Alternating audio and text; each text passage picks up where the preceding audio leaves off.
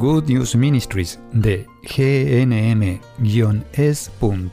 presenta Camino al Cielo. La vida es un viaje lleno de desafíos. A veces nos estancamos, a veces nos desviamos. Cuando caminamos con Jesús en el poder del Espíritu Santo hacia el lugar que Dios Padre pensó para nosotros, los resultados son mucho mejores de lo que podemos pedir o imaginar. Y aquí está tu anfitriona, Terry Modica, traducido en la voz de Graciela Ramos.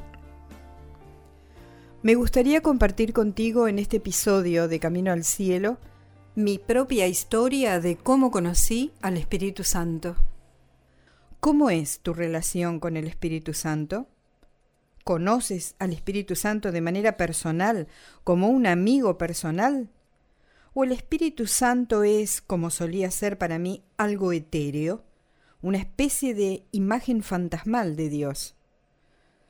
Tú sabes que Él es el Espíritu de Cristo en el mundo hoy, pero ¿qué haces con esa información? Jesús nos dio al Espíritu Santo para enseñarnos lo que necesitamos saber para nuestras vidas diarias y así poder seguir a Cristo. Cristo nos dijo, antes de ascender al cielo, a sus discípulos, lo cual te incluye a ti y a mí hoy, que no nos abandonaría, que no nos dejaría huérfanos. Él iba al Padre en el cielo, pero nos daría al Espíritu Santo porque es una parte muy, muy importante del cristiano y de los planes para el reino de Dios. Jesús dijo que tenía que ascender al cielo para que el Espíritu Santo pudiera venir a nosotros aquí al mundo. El Espíritu Santo nos es dado para que vivamos de la forma en que Jesús nos dijo que podemos vivir y que estamos llamados a vivir. Jesús nos dio un ejemplo de cómo se supone que debemos vivir como cristianos. Luego, los primeros apóstoles y cristianos nos muestran hoy, puedes leer el libro de los Hechos para ver qué es lo que nos muestran hoy, cómo vivir una vida cristiana, la vida de la comunidad cristiana, la vida del ministerio cristiano, dando sanación al mundo, es decir, a las personas que vienen buscando sanación, liberación de los demonios, la predicación de la palabra, de la verdad, los milagros. Si sucedió en ese tiempo, puede y debe suceder hoy. Pero no sucede hoy, porque nosotros, como el cuerpo de Cristo en la tierra, no estamos vivos en el Espíritu Santo, no tenemos el poder. El Espíritu Santo no reprime su poder, pero no estamos permitiéndonos recibir el poder del Espíritu Santo. No estamos diciendo, Señor, he pecado y quiero vivir una vida santa, ayúdame. Para esto está el Espíritu Santo aquí. El Espíritu Santo nos fue dado en el bautismo para que pudiéramos vivir una vida santa, para que pudiéramos luchar para ser los santos que estamos llamados a ser. La santidad heroica no es solo para un grupo selecto, todos estamos llamados a ella, pero solo un grupo pequeño lo toma seriamente y Dios da a algunas personas gracias desde momentos muy tempranos, incluso desde el vientre materno, como a San José, por ejemplo, para vivir una vida llena de gracia. María, la Inmaculada Concepción, nació sin pecado original para que pudiera ser totalmente llena del Espíritu Santo. Nunca pecó porque estaba llena del Espíritu Santo. Para la mayoría de nosotros, el plan de Dios es que vayamos a Él y le digamos, ven Espíritu Santo, lléname. Ven Espíritu Santo, renuévame. Ven Espíritu Santo, quiero ser santo. Lamento mis pecados, quiero ser más conscientes de cuáles son mis pecados. Quiero que me transformes, quiero vivir la vida que tú me llamas a vivir, incluso si significa sacrificar cosas que no quiero sacrificar. Ven Espíritu Santo, tienes mi permiso para transformarme. Esta necesita ser tu oración diaria. Crecí no sabiendo cuál era el rol del Espíritu Santo en mi vida no sabía que estaba disponible para ayudarme a ser santa. Todo lo que sabía era que Jesús era mi Salvador, y como mi Salvador era mi mejor amigo, mi mejor aliado. Él me ayudaba cuando yo oraba y era una parte muy importante de mi vida. Pero cuando no tienes una relación personal con el Espíritu Santo, sin importar cuánto ames a Jesús, tenemos grandes agujeros en nuestra armadura. Efesios 6 habla de la armadura de la fe que debemos usar. Tenemos grandes agujeros en nuestra armadura por los que pueden pasar los demonios. Tienen habilidad para hacernos creer mentiras y caer en trucos cuando no estamos totalmente llenos y tomados por el Espíritu Santo cuando el Espíritu Santo no tiene posesión plena de nosotros, cuando no somos guiados por Él, cuando no confiamos plenamente en Él, sabiendo que si no confiamos totalmente en Él, vamos a caer en pecado, nos caeremos, vamos a hacer cosas que luego lamentaremos. El Espíritu Santo es Dios en nosotros para ayudarnos a hacer todo lo que Dios pensó que fuéramos. Eso incluye ser capaces de reconocer cuando el demonio está tratando de engañarnos, mentirnos o cuando el mundo está mintiéndonos. Uno de los dones del Espíritu Santo es el discernimiento, el discernimiento de espíritus, distinguir el bien del mal, reconocer la voz de quién es la que estamos escuchando. Cuando tenemos una idea en nuestra cabeza, ¿viene de Dios? ¿Es solo una idea humana? ¿Es de algún demonio, una tentación, tal vez una mentira que el mundo nos ha dado, que ha promovido mediante los medios, una información falsa que nos ha llegado por personas bien intencionadas? Hay tanta confusión, hay tanto allí afuera que no es verdad y que pensamos que podemos detectar si es verdad o no. Pensamos que tenemos el sentido común que nos ayuda a comprender qué es verdad y qué no. Y a veces Dios no trabaja con el sentido común. A veces es sobrenatural y va contra la lógica. No estoy hablando de un miedo así como no pongas tu mano en el fuego porque te quemarás. Estoy hablando del miedo irracional, el miedo que interfiere con nuestra calidad de vida, que causa ansiedad. Hablo del miedo que quita nuestras mentes de Dios y nos impide confiar en el Señor. Una de mis oraciones favoritas es, Señor Jesús, confío en ti, encárgate de todo. Y luego seguir mi camino dejando todo en manos de Dios. El temor dice, no puedes decir eso, hay un problema aquí, debes resolverlo, y si Dios no lo resuelve pronto, deberás tomar las cosas en tus propias manos. El temor nos dice muchas mentiras hay algo que yo llamo banderas de peligro del Espíritu Santo. Por ejemplo, hay una inquietud en mi espíritu acerca de algo. Entonces necesito prestar atención y orar así. ¿Por qué me siento insegura con esto? ¿Qué hace que me sienta incómoda? ¿Cuál es el mensaje del temor? ¿Cuál es la mentira en este temor? El temor generalmente se basa en algo verdadero y lo lleva a un nivel que nos hace desconfiar del Señor o interfiere con nuestra calidad de vida, nos hace pecar o simplemente nos hace vivir en ansiedad cuando Jesús nos está diciendo la paz contigo. El temor toma una verdad y le aplica una no verdad para controlarnos. Así es como trabaja el espíritu del temor. El Espíritu Santo dice, yo soy el espíritu de la verdad. Presta atención y te ungiré con la verdad para que puedas decir qué es mío y qué no. Podrás saber cuándo estás siendo tentado. Podrás saber cuándo estás escuchando algo que no es verdad. Esto llega tan lejos como el saber cuando una persona te está mintiendo. El Espíritu Santo dice, hey, eso no es cierto. Hay algo dentro de nosotros que dice, wow, presta atención al Espíritu Santo y lo que está tratando de decir. Todo esto sobre lo que estoy hablando aquí es la razón de por qué es tan importante, especialmente hoy, tener una relación personal con el Espíritu Santo. Ahora voy a compartir contigo cómo conocí el Espíritu Santo. Como dije antes, yo amaba a Jesús, era una seguidora devota de Jesús, pero no tenía una relación personal con el Espíritu Santo, aunque tenía al Espíritu Santo por mi autismo, pero no estaba viviendo una vida activa en ese espíritu.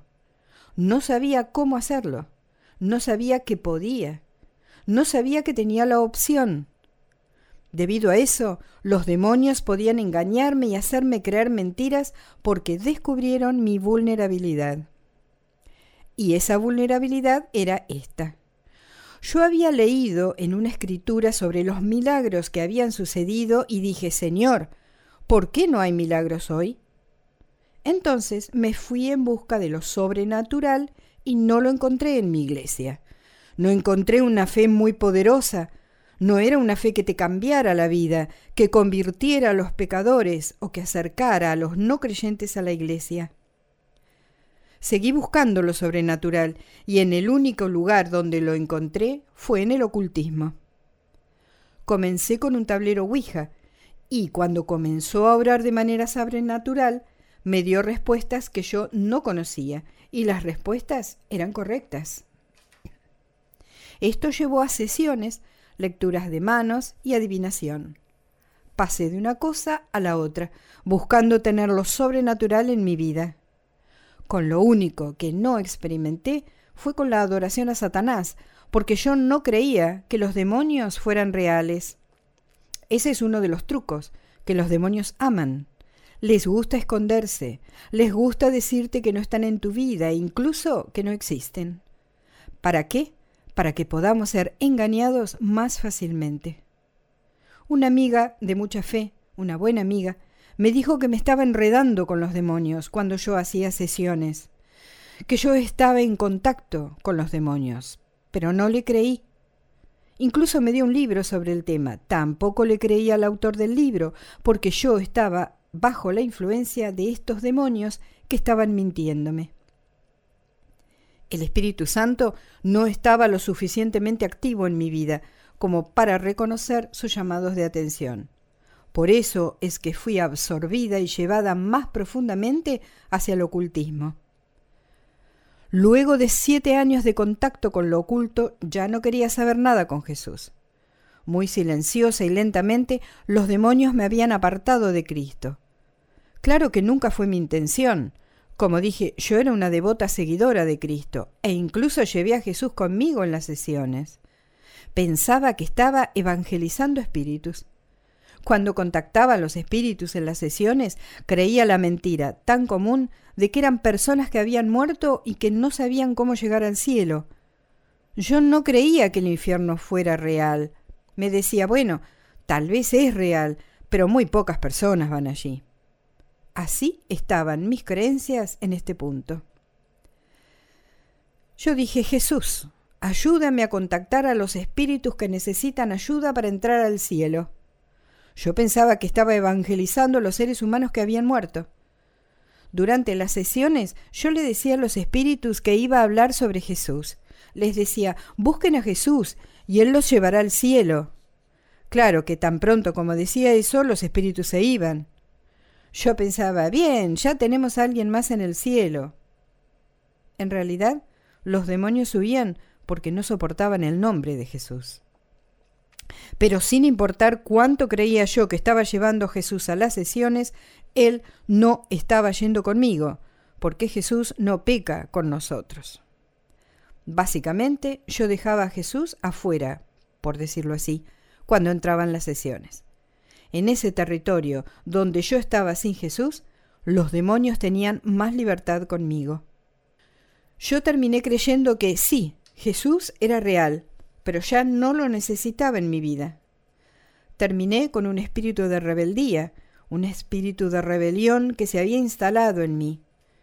Era un espíritu intergeneracional. Piensa en esto. Crecí como protestante, y protestante significa rebelde, ¿verdad? En ese espíritu de rebelión yo me metí en cosas que hasta hoy me arrepiento.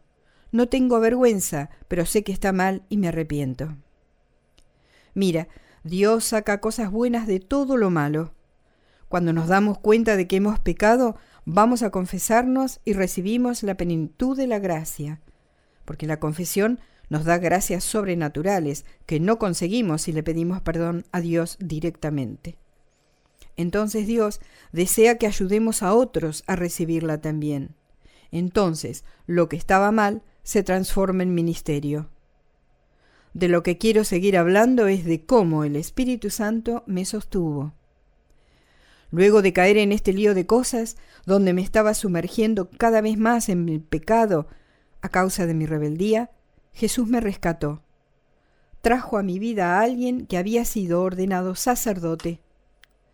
Nos conocimos en unas vacaciones, justo antes de ordenarse sacerdote, y junto antes de que yo terminara la preparatoria. Luego de finalizada la preparatoria un par de años más tarde, Ralph y yo nos casamos.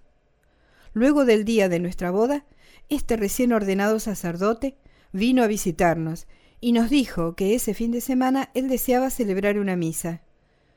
Yo en mi rebeldía pensé, ah, vamos, no necesitas ir a misa todos los fines de semana, puedes vivir bien sin ir a misa.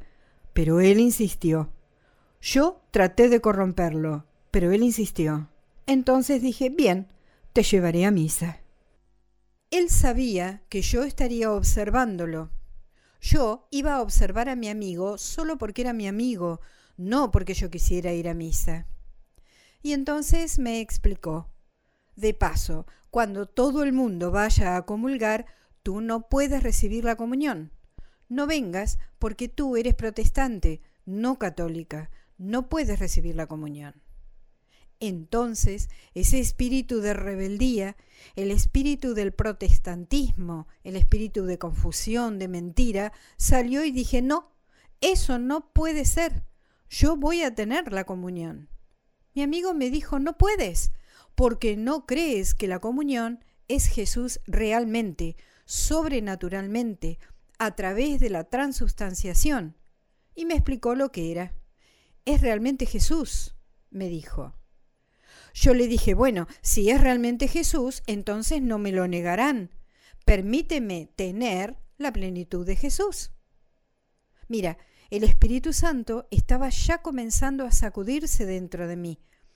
El Espíritu Santo, desde mi bautismo, estaba comenzando a sacudirse. Escuché esta verdad sobre la transustanciación, el pan y el vino siendo transformados en Jesús mismo, plenamente presente en cuerpo y divinidad en la Eucaristía. Y entonces el Espíritu Santo me dio esa fe instantánea, ese darme cuenta repentinamente de que sí, era verdad, todo eso era verdad. Entonces quise más. Me enamoré de la Eucaristía en ese momento y comencé mi camino hacia la fe católica. Este sacerdote amigo, viendo mi hambre repentina, trató de conectarme con un grupo de oración que estuviera lleno del Espíritu Santo, un grupo de oración carismático. Los únicos que encontró para mí en el pueblo en que yo vivía eran grupos de oración católicos. Buscó grupos protestantes, porque yo era protestante, pero solo encontró católicos. Entonces Ralph y yo comenzamos a ir a reuniones de oración católicos para satisfacer el hambre que repentinamente teníamos porque también se despertó en Ralph, pero esa, esa es otra historia. En mi interior, el Espíritu Santo comenzó a llamarme y yo comencé a sentirlo, porque algo había sucedido en mis charlas con este cura amigo. No me habló en concreto sobre el Espíritu Santo, pero me habló sobre la Eucaristía. Y el Espíritu Santo comenzó a confirmar la validez de todo esto en mí. Yo estaba consumida por el deseo de recibir a Jesús en la Eucaristía y con eso a tener la plenitud de Dios. La Eucaristía nos da la plenitud de Dios, no solo a Jesús mismo en plenitud, sino a todo Dios, incluido el Espíritu Santo. ¿Puedes ver lo que el Espíritu Santo estaba haciendo? Estaba despertando en mí un deseo de recibir esa plenitud. Mi primera experiencia con esa plenitud fue seguía a mi amigo sacerdote desde sus vacaciones con nosotros hasta una conferencia carismática. Esto sucedió por allá por 1977 y era una enorme conferencia carismática interdenominacional en Kansas City, Missouri. Cuando llegué allí, en el primer taller en el que entré, estaban alabando y adorando con la música antes de que comenzara el predicador, las personas estaban paradas en profunda adoración, una adoración gozosa, y estaban cantando en lenguas. Nunca había oído eso antes, pero instantáneamente sentí que era el idioma de los ángeles. Entonces pensé, wow, aquí está lo sobrenatural que yo estaba buscando. Durante toda la conferencia yo pensé que lo sobrenatural realmente existía dentro de la iglesia. En medio de las sesenta mil personas que estaban orando en lenguas, cantando en lenguas, yo recibí ese don de manera sobrenatural. Digo que fue como por ósmosis. Simplemente fui llena del Espíritu Santo. Yo estaba en una atmósfera donde la presencia del Espíritu Santo era tan generalizada que básicamente era imposible no absorberla, no ser influenciado por ella. ¿Sabes lo que pasó? Cuando regresé a casa y fui a las reuniones de oración carismática, escuché enseñanzas que nunca había oído antes, o tal vez las había oído, pero no habían tenido sentido para mí. Pero ahora sí lo tenían, porque el Espíritu Santo estaba activo y vivo en mí. El Espíritu Santo comenzó a convencerme de cada mentira en la que yo creía sobre el ocultismo y otras mentiras también, como que el aborto no es matar un bebé, sino simplemente deshacerse de tejido extraño de tu cuerpo. También me mostró otras mentiras que el mundo me había enseñado, los errores, las cosas que yo creía que estaban mal en la Iglesia Católica. Todo esto, uno por uno, fue aclarado por el Espíritu Santo. Uno por uno, porque el Espíritu Santo es un caballero, nos da solo lo que podemos manejar yo me la pasaba diciendo, oh no, ahora entiendo eso, era una mentira. Oh no, aquello es verdad, esta es la verdad. Ay no, esto también es mentira y aquello es la verdad. Yo estaba tan entusiasmada por aprender todas estas verdades, quiero decir, me transformaron, se convirtieron en la base de quien soy hoy fueron la base para que Good News Ministries comenzara muchos años después. Todo porque yo un día dije, sí, tengo hambre de recibir la plenitud de Dios. Cuando esto sucede, cuando la plenitud de Dios viene sobre nosotros, porque decimos humildemente, yo estoy equivocado, yo estoy equivocado en esto que estoy creyendo y quiero saber la verdad. Hay cosas que necesitan ser encaminadas en mi vida y quiero que se encaminen. Quiero saber la verdad de esto. Quiero ser capacitada por el Espíritu Santo para vivir una vida santa. Cuando hacemos eso con toda sinceridad y humildad, el Espíritu Santo se pone en acción. Las escrituras y las enseñanzas de la Iglesia toman vida más que antes. Cuando escuchamos que se dice la verdad, tal vez en una homilía o en un comentario que alguien nos hace, el Espíritu Santo resuena y dice, sí, eso es verdad. Cuando algo no es verdad, algo dentro de nosotros dice, hey, eso no es verdad. No permitas que lo crean. Ayuda a esa persona a saber la verdad. Cuidado, cuidado. Así es como el Espíritu Santo desea trabajar en ti también. Si aún no has experimentado esto y si lo has hecho, siempre hay más, sigue pidiendo más. Reza esta oración conmigo y rézala todos los días hasta que recibas esa unción especial del Espíritu Santo que consume totalmente tu vida, que te reaviva en tu fe de tal forma que hace que todo lo que has vivido hasta ahora sea en blanco y negro, y que ahora se transformará en una vida llena de color. Haz esta oración conmigo. Señor Jesús, creo que eres el Salvador del mundo y mi Salvador, que murió por mí para liberarme de Satanás y de todas sus mentiras. Perdóname por mis pecados. Reconozco que he pecado y quiero ser libre de ellos. Me arrepiento de todos esos pecados, pero quiero tu ayuda para saber de qué formas he pecado y así poder arrepentirme. Envíame tu Espíritu Santo en plenitud. Dios Padre, te pido en el nombre de Jesucristo que me envíes tu Espíritu Santo en plenitud. Ven, Espíritu Santo, lléname. Ven, Espíritu Santo, tienes mi permiso para transformarme. Ayúdame a ser el santo que Dios Padre me creó para ser y por lo que Jesucristo murió. Ven, Espíritu Santo. Amén. Has escuchado a Terry Modica de Good News Ministries, traducido en la voz de Graciela Ramos. Para más material edificador de la fe, o para conocer más sobre este ministerio, ven y visita nuestro sitio web en gnm-es.org. Encontrarás recursos en línea y mucho más para ayudarte a conocer el amor del Padre, para acercarte más a Cristo y ser lleno del Espíritu Santo. Visita hoy gnm-es.org.